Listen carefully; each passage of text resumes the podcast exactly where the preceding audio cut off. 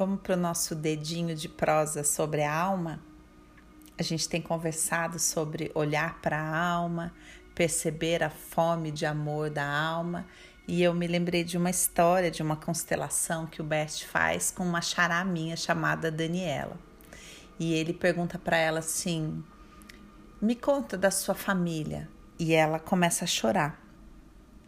E se aborrece com o fato de começar a chorar e diz para o Beth assim: Eu não sei por que, que eu sempre tenho que chorar. Eu não gosto disso. E aí o Beth olha para ela, sorri e diz assim: Conceda-se isso apenas uma vez. Será que você pode fazer isso como se estivesse se concedendo um prazer? E eu fiquei pensando sobre isso, achei isso tão lindo, né? Porque a gente não pensa muitas vezes que é um ato de amor, é um prazer que a gente proporciona para nossa alma, permitir que ela se expresse colocando a sua dor para fora, né?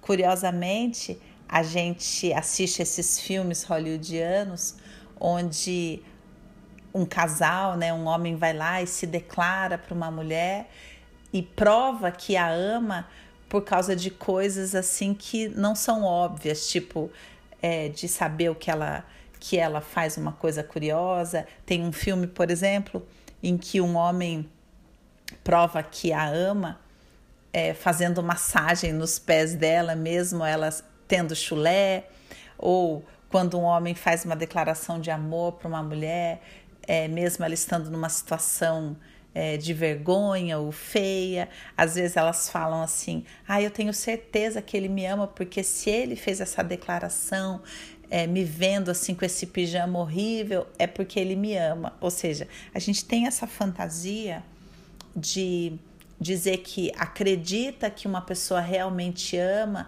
depois que ela vê um algo que não é tão bacana, depois que ela te vê exatamente do jeito que ela do jeito que você é, é, e a gente não pensa que essa verdade também vale para o nosso relacionamento com a nossa própria alma.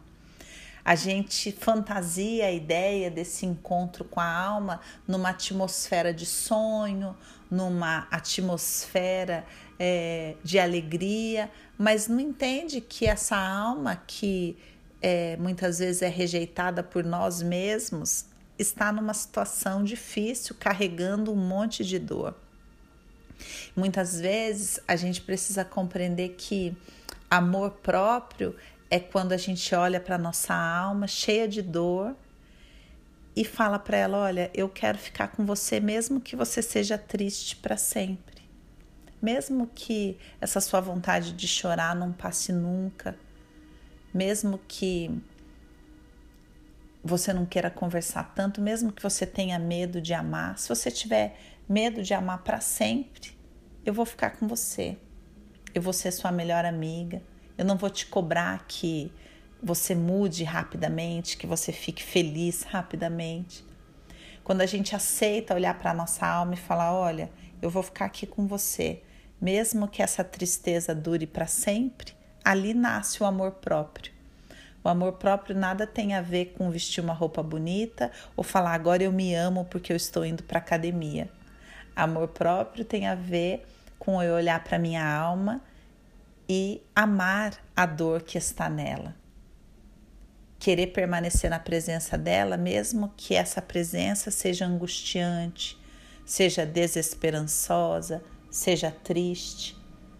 Decidir que eu vou ser a melhor amiga da minha alma, sem cobrar que ela fique bem logo, sem olhar para a dor que ela carrega como sendo um problema a ser resolvido. No dia que eu consigo acolher a dor da minha alma, eu consigo aceitar como uma possibilidade real que outra pessoa também faça isso. Então eu queria aproveitar esse momento de conversa da gente para te convidar a fazer esse voto de amizade com a sua alma e falar para ela assim: olha, pode chorar, pode ficar triste, tá tudo bem, eu não vou embora. Eu vou ficar aqui com a minha atenção em você, com o meu olhar em você, com o meu carinho em você, com a minha compreensão da sua história. Nós temos tempo para ficar bem. eu vou te conceder este prazer de chorar sem julgamento, de chorar mesmo que você não entenda porque você está chorando, de sentir uma dor ainda que você não saiba de onde ela veio. Nós vamos viver isso juntas, eu, consciência, e você, alma. E a partir deste encontro de amor, o amor com as outras pessoas é possível.